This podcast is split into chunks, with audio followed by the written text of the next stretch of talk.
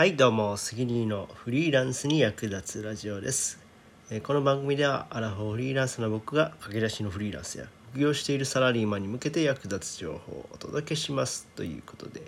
今回はですね自分の当たり前は当たり前じゃないかもよっていう話をします。はい。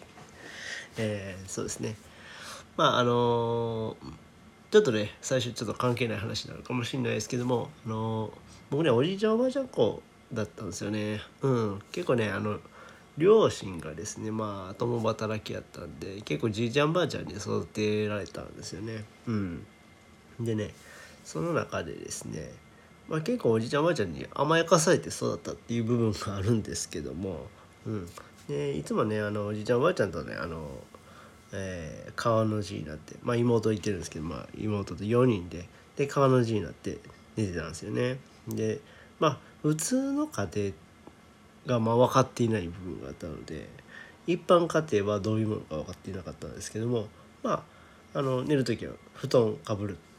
ていうのがまあ普通ですよね。うん、ところがですね、まあ、うちの家はね布団はかぶらないです。はい、寝る時にどうしてたかというともういつもの恒例のようにあのおばあちゃんにですねあのあのタオルケットみたいなのをお腹に巻いてもらってで、えー紐でくくるというすまき状態にする。はい、これでこれがもう当たり前の状態だったですね。布団をかぶるっていうのはなかったんですよ。でまあおばあちゃんにしたらそれはお, まあ、お腹冷やさないようにっていう意味合いもあってでもそれが当たり前だったんです。だから僕ら僕と妹は「おばあちゃん。はい。はいお腹巻いて」みたいな感じで言うのがもう毎日の恒例やったんですよね。でもそれはもう僕がねあの小学校高学年か中学ぐらいになるまでね気づかなかったんですよね。多分ね修学旅行の時に気づいたかな。あれ？みんなお腹に巻いてないって。えみんな巻かないの？お腹にって。え紐で巻かないの？って思って。そこからですね実はうちの家庭ちょっとおかしいんだなっていうのに気づいてですねうんそこからなんかあちょっとあの違うかったんだねっていうことに気づけました。ま何が言いたかったかっていうとその自分の自分が思ってる当たり前っていうのは一歩外に出ると当たり前じゃない可能性があるんですよね。うん、だからねそういうまあこういう心理と心理的盲点のことをスコトーマっていうんですけどもこのスコトーマを外して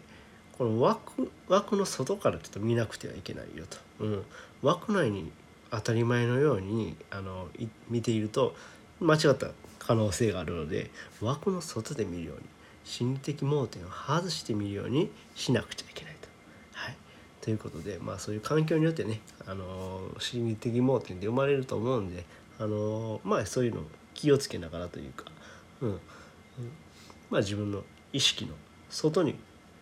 目を向けるようにした方がいいかなっていうふうに思います。ということでまあ僕の